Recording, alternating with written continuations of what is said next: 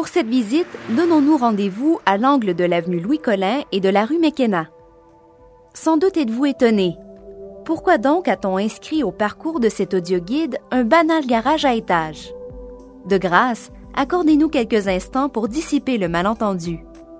Il se trouve que le garage Louis Collin, bien qu'il soit consacré à ces vilaines choses qu'on appelle les automobiles, est une œuvre architecturale audacieuse qui exprime avec éloquence l'esprit moderniste qui soufflait sur l'architecture dans les années 60. Ce parc de stationnement porte le nom d'un prêtre canadien d'origine française qui a été supérieur des Sulpiciens du Canada pendant deux décennies à la fin du 19e siècle.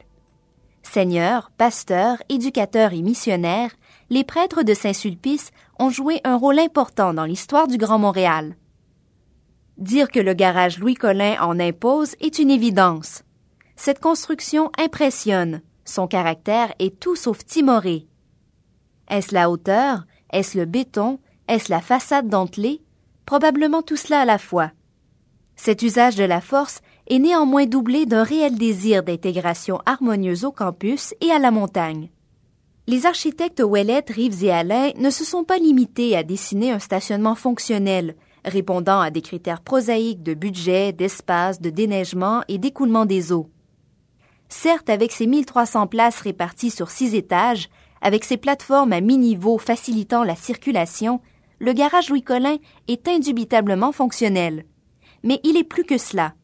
En y regardant bien, on voit combien la construction établit un rapport avec la montagne.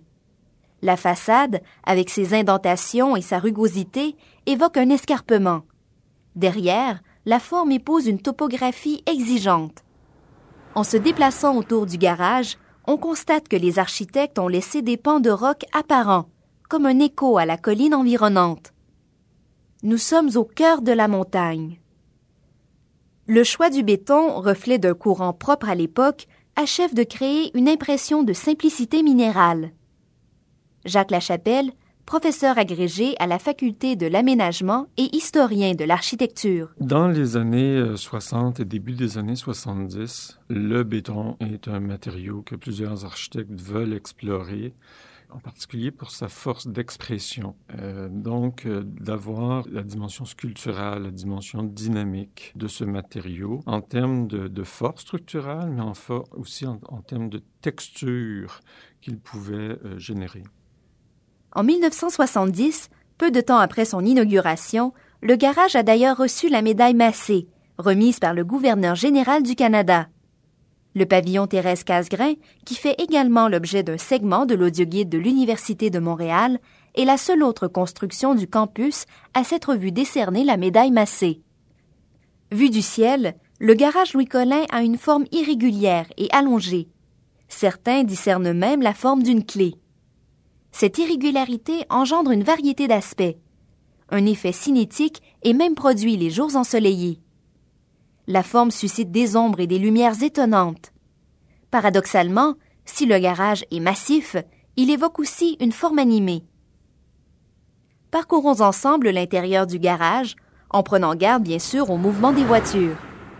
Avant de nous rendre à son sommet, passons à l'un ou l'autre des étages du côté des cases de stationnement qui font face à l'avenue Louis-Collin. La succession de ces cases compose la façade à redans du garage. De ces petites loges, on peut observer, tout en bas, les groupes d'étudiants qui circulent à tout moment entre les pavillons voisins et les bouches de la station de métro Université de Montréal. Dirigeons-nous maintenant vers le sommet du garage où nous attend une vue exceptionnelle sur la ville. Au dernier étage du garage se trouve en effet une aire de repos que toute la communauté universitaire peut fréquenter. Écoutons à ce propos Nicole Ballois, professeure d'architecture de paysage à la Faculté de l'aménagement et co-auteur de l'étude Valeurs patrimoniales du campus Université de Montréal. Comme d'autres aménagements sur le campus, celui-là est un espace public qui illustre encore une fois la thématique de lieu de rassemblement, et de lieux de liaison aussi euh, entre les différents pavillons. Au fait, depuis 2000, l'Université de Montréal a supprimé plus de 800 places de stationnement sur le campus. Sensible aux enjeux du développement durable, l'université encourage la pratique du vélo et le recours au transport en commun.